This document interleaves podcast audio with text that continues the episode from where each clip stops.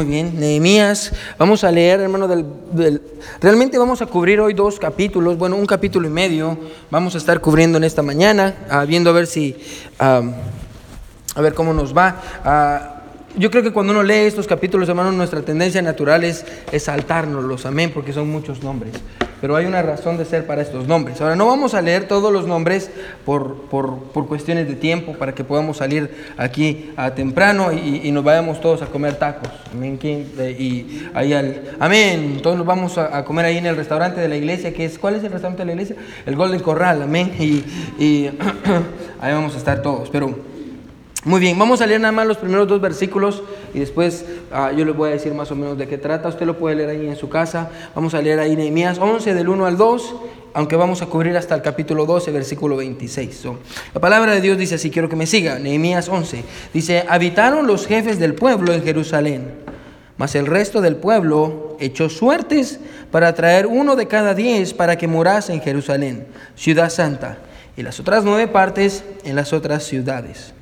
Y bendijo el pueblo a todos los varones que voluntariamente se ofrecieron para morar en Jerusalén. So, lo que vamos a encontrar aquí es una lista de todos aquellos ah, que se ofrecieron para irse a vivir o que los obligaron a irse a vivir a Jerusalén. Amén. Y la lista está, abarca todo el, el resto del capítulo 11 y todavía a principios del capítulo 12 hasta el versículo 26. Ahora. Vamos a, vamos a aprender un poquito acerca de este pasaje y, qué está pasando aquí. Y recuerda, hermano, que ah, la Biblia dice que toda la palabra de Dios es útil. Si usted nos acompaña por primera vez, de hecho es una bendición tenerlos con nosotros, eh, estamos en una serie en el libro de Nehemías, eh, empezamos en el capítulo 1, este es el sermón número 24 en, nuestra serie en el libro de Nehemías, donde cada domingo hemos estado estudiando. Ya vamos a terminar, viene el capítulo 13 y después vamos a comenzar en otro libro o otro estudio. Pero mientras tanto vamos a terminarlo. Y hoy quiero predicar bajo el título, escuche, ya lo tienen ahí en la pantalla, es un poquito largo, pero este es el título. El título del sermón de esta mañana es este. Cuando el lugar más peligroso se convierte en el lugar más seguro. Cuando el lugar más peligroso se convierte en el lugar más seguro. vamos, a, vamos a tratar con eso, hermanos, y, dígale a Dios que, lo, que, le hable. Amén. si usted vino aquí y está hoy en la mañana, aquí, al menos su mente, no solo su cuerpo, hermano, dígale a Dios, Señor, yo quiero escuchar tu voz. Yo quiero que tú me hables, Señor. Y si Dios le habla, hermano, yo lo invito a que usted tome una decisión al final del sermón. So, vamos ahora. Mi buen Dios que estás en el cielo, te doy gracias, Señor, por lo que estás haciendo en nuestra iglesia. Gracias, Padre, por la oportunidad de verla crecer, por los visitantes que tenemos, Señor, por la gente que fue salva en esta semana. Dios, yo estoy tan agradecido. Por un lugar donde personas te pueden conocer a ti, donde vidas son transformadas. Señor, y gracias por los maestros de escuela dominical, mi Dios, que toman el tiempo por, para tratar con sus niños y, y, ganarlos para Cristo, Señor, por los hermanos que se preocupan por otros, para traerlos a tus pies, Señor, en tu casa, para que tú puedas cambiar sus vidas. Dios, yo te pido que tú nos ayudes a estar en tu voluntad y que tú nos hables a través de este sermón. Encuéntrate con nosotros. Me escondo detrás de tu cruz para que tu nombre sea enaltecido y no yo, mi Señor. tus manos de amor pongo este sermón. Amén y amén. Pueden sentarse.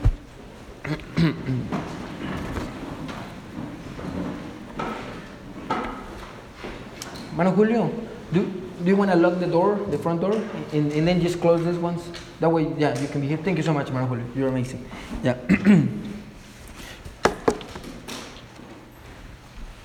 Junto a los ríos de Babilonia, allí nos sentábamos y aún llorábamos, acordándonos de Sión. Sión es Jerusalén. Sobre las sauces de en medio de ella colgamos nuestras arpas. Y los que nos habían llevado cautivos nos pedían que cantáramos. Y los que nos habían desolado nos pedíamos que estuviéramos alegres, diciendo, canten algunos de los cánticos de Jerusalén. ¿Cómo cantaremos cántico de Jehová en tierra de extraños? Me encanta esta parte, escuche. Si me olvidare de ti, oh Jerusalén, pierda mi diestra su destreza, mi lengua se pega a mi paladar, si de ti no me acordare si no enalteciere a Jerusalén como preferente asunto de mi alegría. Oh Jehová, recuerda contra los hijos de Edom el día de Jerusalén cuando decían, arrasadla, arrasadla hasta los cimientos. Hija de Babilonia la desolada, bienaventurado el que te diere el pago de lo que tú nos hiciste, dichoso el que tomare y estrellare a tus niños contra la peña. Si usted se pregunta qué está leyendo el pastor, es un salmo. Es el Salmo 137, el que les acabo de leer. Personalmente es uno de mis salmos favoritos ah, ah, porque habla del corazón del pueblo de Israel mientras estaba en Babilonia. Ah, y hay dos razones que, que, saltan cuando leemos este salmo. Esto solo es la introducción, hermano. y la primera de ellos, hermano, es que el pueblo de Israel ama Jerusalén. Yo no sé, hermano, yo creo que usted y yo nos podemos identificar muy bien con el pueblo de Israel, porque yo creo que la mayoría de nosotros estamos lejos de nuestro hogar, amén, de nuestra casa, de nuestra tierra. Levante la mano si usted extraña su tierra, amén. Si alguna vez usted extraña jugar y salir con, sus amigos a, donde jugaba, las escondites, era otra vida, amén. Y, la, mayoría de, la mayoría de nosotros extrañamos ese lugar. Y, tal vez de cierta manera y en cierta medida podemos entender un poquito lo que el pueblo de Israel siente mientras se ha sido llevado cautivo en Babilonia. Eh, eh, hermanos, Jerusalén era el lugar ah, del amor del pueblo de Israel. Ah, Dios había elegido poner su corazón y poner su nombre en Jerusalén. E incluso, hermanos, si usted estudia la Biblia, Daniel, cuando Daniel se encontraba en Babilonia, la Biblia dice que abría las ventanas de su, de, su cuarto con dirección a Jerusalén. Y cuando oraba, oraba viendo Jerusalén y recordándose de Jerusalén. Hermano, usted acaba de leer conmigo que dice, si me olvidare de ti, oh Jerusalén, Pierda mi diestra su destreza, mi lengua se pega a mi paladar, si de ti no me acordare, si no enalteciera Jerusalén como preferente asunto de mi alegría. Bueno, a través de la Biblia, escuche, es evidente que Dios tiene un cariño especial por Jerusalén. De hecho, como hemos estado viendo en la escuela dominical sobre el cielo, en el futuro, hermano, en el cielo futuro vamos a encontrar que la capital de todo el mundo va a llamarse la Nueva Jerusalén. Porque Dios tiene un corazón especial para Jerusalén el salmo que acabo de leer, el 137, refleja, hermano, e, el amor del pueblo de Israel por Jerusalén. Pero al mismo tiempo, hermano, nos, lleva nos refleja otra cosa. Escuche, el salmo que acabo de leer refleja el dolor que el pueblo de Israel sintió cuando el imperio de Babilonia vino y se los llevaron cautivos. 150 años atrás, en el pasaje que estamos leyendo, el imperio de Babilonia, liderado por Nabucodonosor, vino y se llevó cautivo al pueblo de Israel. Bueno, el pueblo sufrió como no tiene idea. Segundo de Reyes 25, no vaya ahí, dice que, el rey Sedequías era el rey de ese tiempo, eh, de, Israel, de, Judá, y vino, vinieron, vino el imperio de Babilonia, tomó al rey, y la Biblia dice en segundo de Reyes 25 que ponen al rey y van a traer a sus hijos, y toman a sus hijos y les cortan la cabeza enfrente de su papá. Y después de eso le sacan los hijos al papá para que la última memoria que tenga en su mente sea la de sus hijos siendo degollados enfrente de él. Bueno, el pueblo de Israel sufrió como no tiene idea, al punto en el que el profeta de ese tiempo se llamaba Jeremías y escribió un libro completo que está en su Biblia, que es el libro de lamentaciones de todo el dolor que el pueblo de Israel sufrió cuando se los llevaron a de Babilonia, quemaron su templo, el templo que construyó Salomón, lo destruyeron, se llevaron el oro, derribaron los muros, saquearon las casas, quemaron las puertas de madera. Hermano, Israel, Jerusalén quedó irreconocible. Irreconocible. Hermano, no es por eso que usted puede leer, creo que me siga, es por eso que usted puede leer el, el salmo que yo le dije al final diciendo, bienaventurado el que te diera el pago de lo que tú nos hiciste. Dichoso el que tomare y estrellare tus niños contra la peña. Es el llanto de dolor de un pueblo que sufrió como no tiene idea. El pueblo de Israel sufrió ah, y desde entonces, hermanos, si usted lee, el pueblo de Jerusalén ha sufrido. Amén. El pueblo de Israel ha sufrido y es increíble ah, cómo ha sufrido. Ahora, 70 años después de que el pueblo de Israel estuviera cautivo, quiero que me siga, el imperio de Babilonia cae en manos del imperio, imperio medo-persa. Y casi 80 años después, quiero que me siga, casi 80 años después, Dios, recuérdese, Jerusalén todavía los muros están derribados. Unos años atrás, Esdras había regresado a Jerusalén para reconstruir el templo, pero los muros todavía estaban derribados. Y la Biblia nos introduce a un hombre llamado Nehemías. Ahora, Nehemías, hermano, tiene un trabajo, un buen trabajo, es copero del rey, ¿Qué quiere decir que es copero de rey? Nehemías se encargaba de probar la comida del rey antes que, el rey la, comiera. Así que su trabajo era probar si la comida no estaba envenenada, beber el vino del rey y probar su comida antes que el rey para saber que la comida estaba bien. Ese era el trabajo de Nehemías. Tenía todo lo que él necesitaba, pero la Biblia dice esto, que ahí, escuche, donde Nehemías estaba, Dios interrumpió su vida. Ahora yo no sé usted, hermano, pero yo yo quiero que Dios interrumpa mi vida, amén. Yo quiero ah, que Dios sepa que si Él necesita que yo haga algo, la persona que quiere, que está lista para decir, Señor, yo voy y yo lo hago, sea yo, amén. Eso viene Dios y Dios interrumpe la vida de Nehemías y pone una carga en su corazón a de ir y reconstruir los muros. Ahora, hasta este punto, hermano, hemos estado estudiando cómo todo el proceso de cómo Nehemías ah, se enfrentó al enemigo. Vimos todo un capítulo 4, vimos como cuatro sermones de cómo nos enfrentamos al enemigo. Y, vimos cómo uh, Zambalat y Tobías querían destruirlos y, y cómo ah, Dios fue bueno con ellos y les dio la oportunidad de terminar el muro. Del capítulo 1 al capítulo 6 encontramos la reconstrucción de los muros. Del capítulo 7 al capítulo 13 la reconstrucción del pueblo porque el pueblo necesitaba ser edificado. para este punto, en el capítulo 11, quiero que escuche, a Nehemías y el pueblo ya, ya terminaron en los muros. Los muros ya están terminados. Ah, de hecho, hermano, ah, vamos a leer al final del capítulo 12, que vamos a considerar el otro domingo, si Dios quiere, el cántico de la gente y cómo las personas están felices porque van a celebrar la reconstrucción del muro. Ahora, quiero que me sigan. ¿Cuál es el propósito de tener muros? Ahora yo creo que es muy sencillo. Usted dice, bueno, la razón por la que tenemos muros, otra vez le voy a decir esto, hermano, porque usted tiene paredes en su casa? Para protegerlo a usted que vive adentro, amén. Pues usted, usted por eso tiene, tal vez tiene un fence en su casa, una, uh, para protegerlo que usted está adentro, amén. Uh, no sé si a usted le gustaría vivir con, sin paredes, amén, que todos vieran lo que usted sea adentro, yo no creo que no, amén. Y si usted quisiera, hermano, tiene un problema, amén. Va a tener que hablar conmigo. Pero el punto es este, la razón por la que tenía muros es para proteger al pueblo. Ahora, hasta este punto, hermano, Nunca nos hubiéramos imaginado que desde el capítulo 1 hasta este, el capítulo 11, quiero que me siga, hay un problema que está pasando. ¿Cuál es el problema? Que ya terminaron los muros, sí, pero dentro de la ciudad no hay nadie viviendo. No hay nadie viviendo en Jerusalén. Y, quiero que mire esto, mire, quiero que mire lo que está pasando. Mire, mire conmigo el versículo 1 del capítulo 11. ¿Sí está conmigo? Amén. Mire lo que dice el versículo 1. Vamos a empezar a desarrollar el pasaje, hermano. le prometo que va a aprender algo hoy. Miren lo que dice, versículo 1. Habitaron los jefes del pueblo, ¿en dónde? Ahora paremos ahí.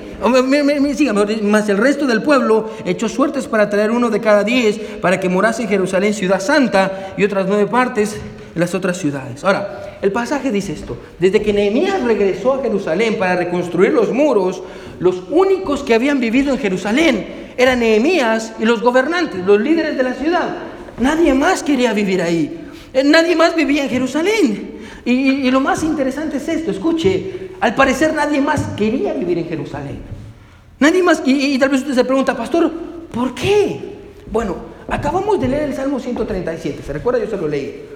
Pastor, el Salmo 137 dice que el pueblo de Israel amaba Jerusalén. ¿Se recuerda lo que ellos cantaban mientras estaban en Babilonia? Que mi lengua se pega a mi paladar si no me recordare de ti como preferente asunto de mi alegría. Ellos amaban Jerusalén.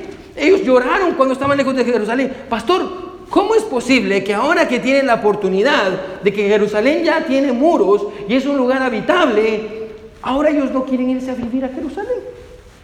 ¿Por qué? ¿Por qué ellos no quieren, por qué no quieren irse a vivir a Jerusalén? Bueno, la respuesta es muy sencilla. Bueno, eh, antes de decirle la respuesta, déjeme decirle esto, hermano. Al punto, escuche, no se querían ir a vivir a Jerusalén, al punto en el que si leyó bien, se va a dar cuenta que ellos tuvieron que echar suertes para ver quiénes se iban y quiénes se quedaban. Amén. Ah, echar suertes en ese tiempo usaban dos piedritas, una se llamaba ah, ah, Urim y Tumim y que las tiraban de cierta manera, hermano, nadie sabe cómo funcionaba, porque ya no existe, nadie sabe. Solo eh, una, una, era negra y la otra era blanca y tenían una inscripción y las tiraban y así sabían la voluntad de Dios.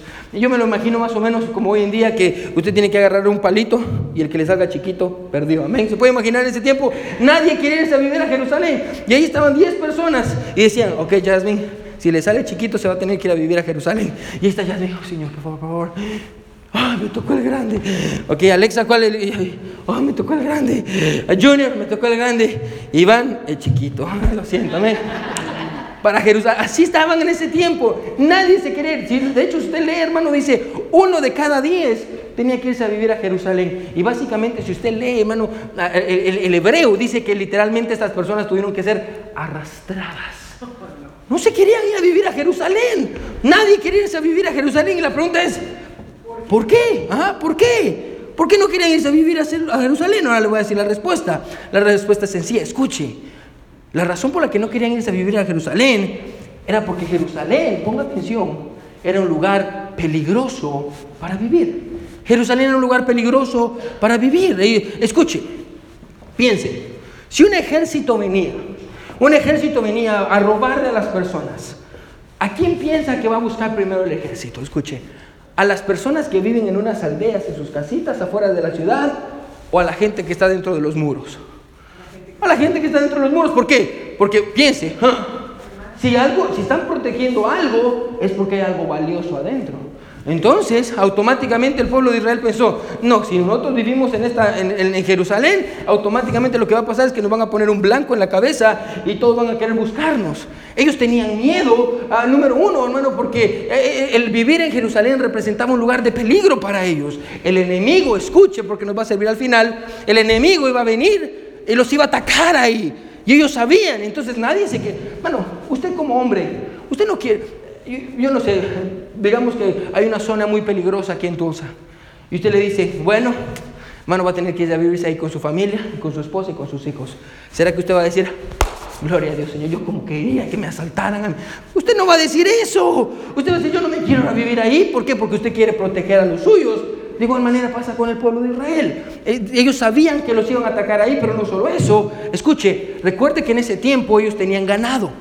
Ese era su trabajo. Ellos tenían sus vacas, ah, tenían su ganado. Y Jerusalén, en Jerusalén no iban a poder tener todo el espacio que ellos iban a tener afuera. Así que ellos iban a tener que dejar su trabajo y probablemente no iban a tener todo el dinero que ellos iban a tener afuera por estar adentro de Jerusalén. Entonces, hermano, la razón era obvia. Ellos no querían irse a Jerusalén ah, por todo esto, ah, porque ellos tenían miedo, hermano, de que iban su seguridad iba a estar en riesgo y también su prosperidad. Iban a perder dinero, iban a perder su trabajo, su familia iba a estar en riesgo. Hermano, yo creo que en este punto usted y yo diríamos, pastor, eso es lógico. Amén. Nadie quiere irse a Jerusalén. Ahora, esto es lo irónico. La ironía del versículo es que nos dice que Jerusalén era la ciudad santa. Era la ciudad de Dios. Y lo irónico es esto. Jerusalén era la ciudad donde Dios había decidido poner su nombre, pero al mismo tiempo no era una ciudad buena para vivir. Era donde Dios quería que ellos estuvieran, pero ellos tenían miedo de ir al lugar donde Dios quería que ellos estuvieran. Ellos tenían miedo y no querían ir. Así que aquí están todos y todos están como, y me puedo imaginar a Nehemías, porque es lo que yo haría. ok, hermanos, Nehemías, eh, Jerusalén está terminada, arreglamos las casas, los baños están nuevos, tenemos mesas, hermanos, hicimos un mercado, está precioso. ¿Quién se quiere ir a vivir a Jerusalén? Sonido de grillos.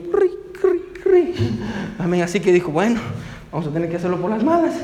Vamos, ok, sacar papelitos, echar la suerte. No, usted se va, usted se queda.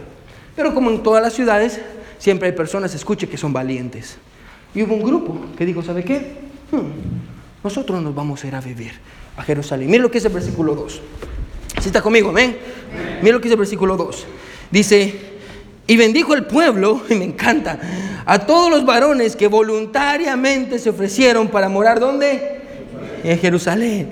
La Biblia dice que a pesar de que vivir en Jerusalén era peligroso, un grupo de varones, evidentemente con sus familias, decidió moverse para vivir allá, en Jerusalén. ¿Por qué? ¿Por qué? Piense, ¿por qué decidieron moverse a Jerusalén aún sabiendo que era un lugar peligroso? Ah, ¿Por qué aún sabiendo que al hacer esto iban a poner en riesgo la seguridad y la prosperidad de su familia? ¿Por qué decidieron hacerlo? Ahora le voy a decir la respuesta. Yo creo que la razón por la que decidieron moverse a vivir a Jerusalén, a pesar de que era un lugar tan peligroso, escuche, era, porque, era por lo que Jerusalén representaba. Por lo que Jerusalén representaba. Escuche, Jerusalén era donde se encontraba, escuche, la voluntad de Dios. Jerusalén era el lugar donde se encontraba la bendición de Dios. Y, creo que sin, sin, temor alguno, hermano, equivocarme, yo creo que puedo decir que las personas del versículo 2 ah, pusieron, escuche, pusieron la voluntad de Dios antes que sus propios deseos. Amén. ¿Sí está conmigo? Ellos pusieron la voluntad de Dios antes que sus propios deseos. Ahora, algunos de ustedes, hermanos, se recuerdan de Pastor Surret. Levante la mano si usted conoce a Pastor Surret, David Surret. Pastor David Surret murió a principios de este año. Ah, y algunos de nosotros tuvimos el privilegio de tenerlo. Yo fui su pastor durante un tiempo. Ah, y Pastor Surret fue misionero en Perú durante 42 años. Amén. Gran obra. Y Dios lo usó, y hermana Huelma, su esposa.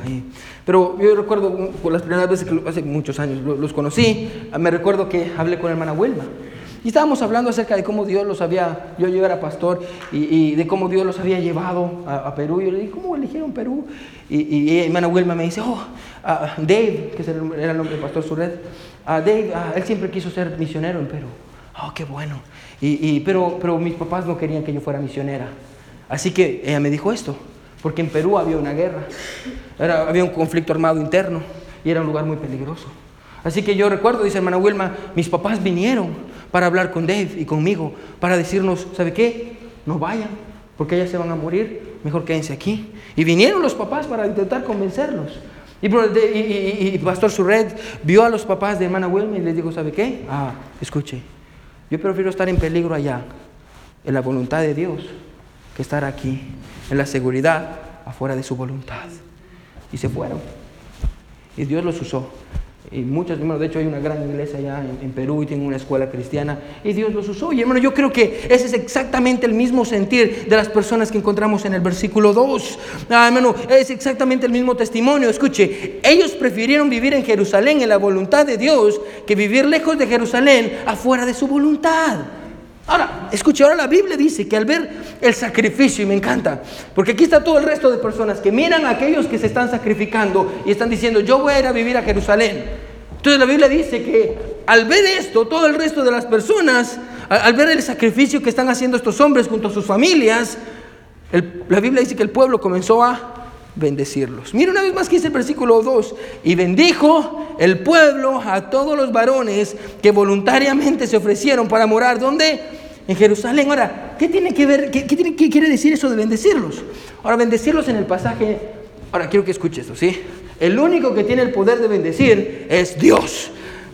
Nosotros no creemos y la Biblia no enseña que yo tenga el poder de venir y decir, yo declaro bendición. Hermano, usted no es Dios. El único que tiene el poder para bendecir se llama Dios. Entonces, ¿por qué la Biblia dice que están bendiciéndolos? Bueno, le voy a explicar qué quiere decir. Cuando la Biblia dice que los están bendiciendo, quiere decir que los están honrando, los están, eh, están no, no alabándolo en el sentido de que como Dios, pero están reconociendo lo que ellos hicieron.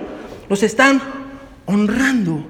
Y la pregunta es, ¿por qué? Y le voy a dar la respuesta. Escuche, la razón por la que los bendijeron y la razón por la que los honraron, escuche, es porque ellos estaban haciendo aquello que nadie más quería hacer.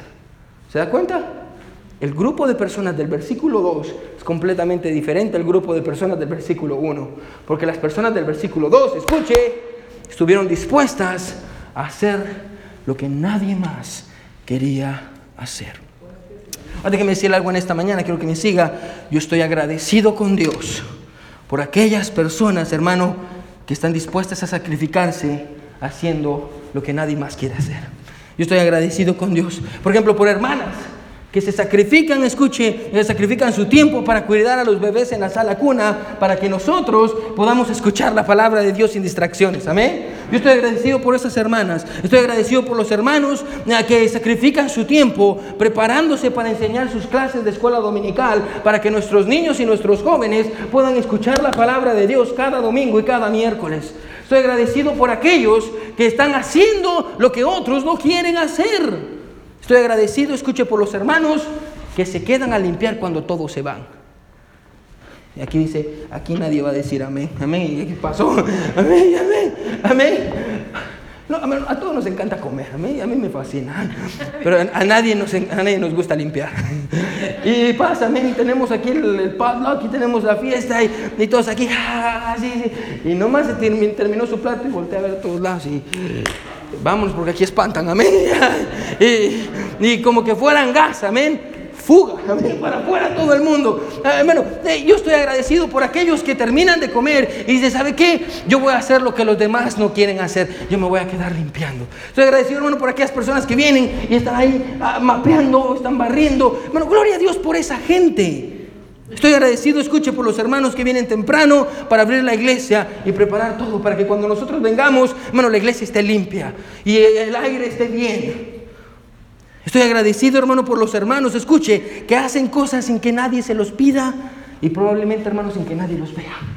Eh, estoy agradecido por los hermanos que toman de su tiempo, escuche, y lo invierten en alguien más. Y, van a buscar, me encanta escuchar cuando alguien dice, pastor, yo invité a tomar café a esta hermana. Y, yo, yo, me fui con esta jovencita. Y yo estoy invirtiendo mi vida en esta persona. Y nadie le pide que haga nada y usted lo hace. Escuche, y usted está haciendo lo que nadie más quiere hacer. Gloria a Dios por esa gente. Gloria a Dios por aquellos que hacen lo que nadie más quiere hacer. Y yo creo, escuche, que una de las cosas que este pasaje nos enseña, ponga atención, es que aquellos que hacen lo que nadie más quiere hacer, merecen ser honrados. Y más que ser honrados, ponga atención, merecen ser recordados.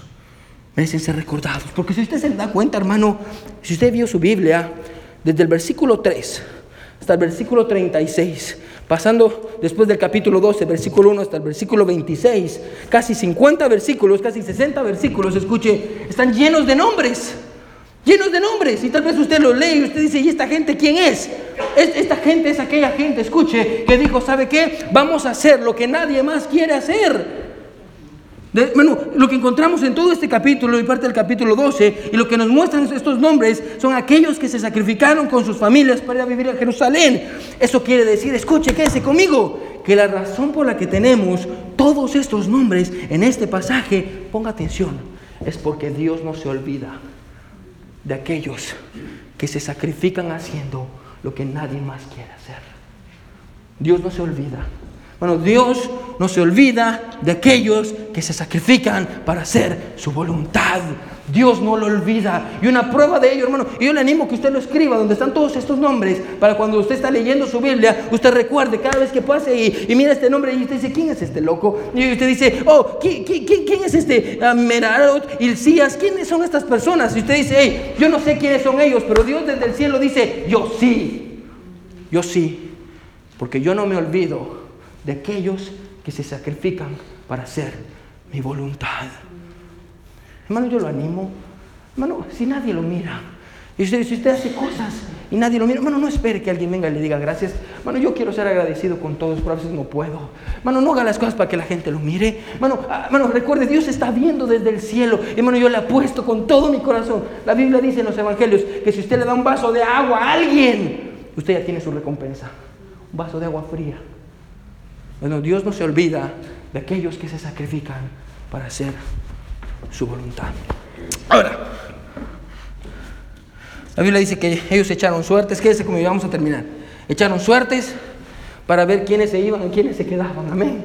Para ver cuál era la voluntad de Dios. Ahora, hoy en día, hermano, escuche, usted y yo no tenemos, hermano, que echar suertes para saber cuál es la voluntad de Dios para nuestras vidas. Amén. Usted no viene un día y dice, pastor, ¿con quién me voy a casar? Pastor, no sé con quién me voy a casar. Yo vengo y le doy dos piedritas y usted tiene como cuatro personas, cuatro hombres. Ahí tiene a, José, Juan, Pedro y Joaquín. Y usted está ahí. Y usted jovencita, ay, ¿con quién me caso, Señor? Con Joaquín. Con Joaquín, Señor, Joaquín. Y las tira así. Ahí. Ah, José, vamos a casarnos. No, no, no, no. Hoy, gracias a Dios no tenemos eso. Amén. Hoy, usted no sabe, hoy usted no ah, toma decisiones o, ah, basado en lo que unas piedritas le dicen. Ah, no, no, no, hermano, no tenemos que echar suertes para saber cuál es la voluntad de Dios para nuestras vidas. Escuche, porque tenemos su palabra. Amén. ¿Usted quiere saber qué quiere Dios para su vida? Lea su Biblia. Amén. ¿Usted quiere saber qué es lo que Dios tiene para su vida? Usted tiene el Espíritu Santo dentro de usted que le dice y lo convence, amén. Y viene a la iglesia y usted escucha la predicación. Ah, usted no tiene, usted no necesita hacer eso para saber cuál es la voluntad de Dios. Escuche, pero aunque no usemos la misma forma para saber cuál es la voluntad de Dios para nuestras vidas, escuche, los problemas a los que nos enfrentamos como resultado de saber cuál es la voluntad de Dios, sí siguen siendo los mismos. Escuche, quédese conmigo. Si no he puesto atención, ponga atención en esto. Como el pueblo de Israel, escuche, nuestra tendencia es negar, escuche, nuestra tendencia es negar la voluntad de Dios. Nuestra tendencia, escuche, es no querer ir a la voluntad de Dios. Esa es la tendencia de todos nosotros. Nuestra tendencia es, escuche, sabemos qué es lo que Dios quiere para nuestras vidas. Amén. Dios, Dios, Dios ha encargado de dejarle saber. Dios quiere que usted sea santo. Amén. Usted no tiene que estar como, tiene una botella de alcohol y usted no está como, oh, Señor, ¿qué será lo que Dios quiere? ¿Me he hecho el trago no me lo he hecho? No, usted sabe qué es lo que Dios quiere. Dios quiere que no tome. Usted está peleando con su esposa y se fue a dormir al, al sofá. Y usted dice, no le voy a hablar a esta mujer esta mañana para que aprenda a vivir sin mí. Amén.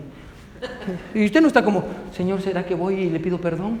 ¿Qué quiere? Dios no sé qué hacer, Dios es tan Usted sabe, hermano, usted sabe que tiene que ir a pedirle perdón, amén. Usted sabe cuál es la voluntad de Dios. ¿Será que el domingo, Dios, ¿será que tengo que ir a la iglesia?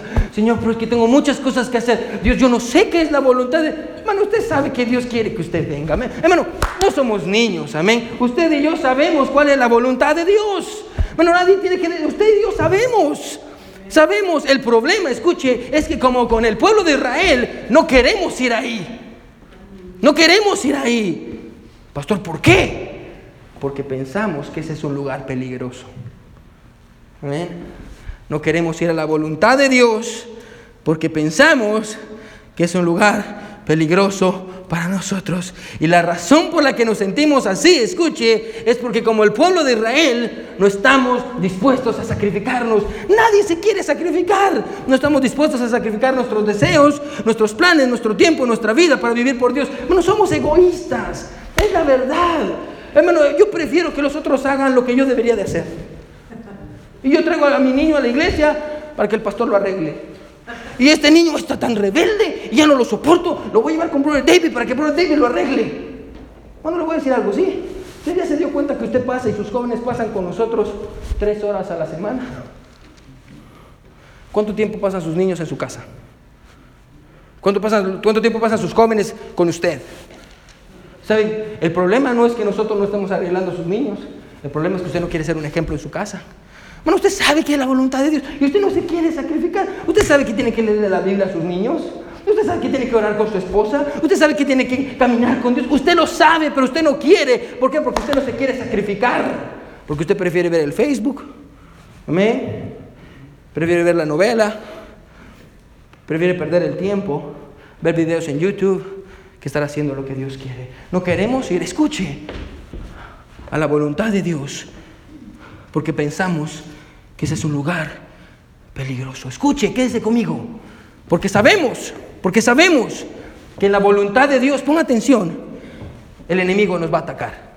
Bueno, afuera de la voluntad de Dios, Satanás viene y le dice, ¿qué onda ese? Y usted dice, ¿qué onda ese? amigos. Satanás ni se preocupa por usted. Pero en la voluntad de Dios, usted es un blanco fácil. Y Satanás lo va a desanimar. Y usted va a decir, voy. Tal vez usted es un nuevo cristiano. Y usted dice, oh, yo acepté a Jesús como mi Salvador. Todo me va a ir bien. No. En este lugar es donde Satanás... Recuérdese, aquí es donde el enemigo lo va a atacar. Aquí es donde el enemigo va a ponerle pruebas. Ahí es donde la tentación va a ser difícil. Es el lugar escuche donde Satanás lo va a desanimar. Es el lugar donde va a tener más problemas. Es el lugar donde probablemente las cosas no le van a salir bien. Es el lugar donde tal vez usted va a tener menos Escuche, tal vez usted aquí va a tener menos dinero de lo que usted tendría allá afuera. ¿Se recuerda el pueblo de Israel? El ganado. Tal vez en la voluntad de Dios, escuche, usted va a tener menos dinero. Porque, ponga atención, tal vez no va a tener que trabajar los domingos. ¿eh? Porque está en la voluntad de Dios. Tal vez usted va a tener que hacer sacrificios. Usted no quiere ir ahí, hermano, porque es el lugar donde nadie quiere ir. Es el lugar que está diseñado, usted piensa, solo para algunos. No, la razón por la que usted no está interesado en seguir la voluntad de Dios para su vida es porque como con el pueblo de Israel piensa que es un lugar peligroso. Y le voy a decir algo bien honesto.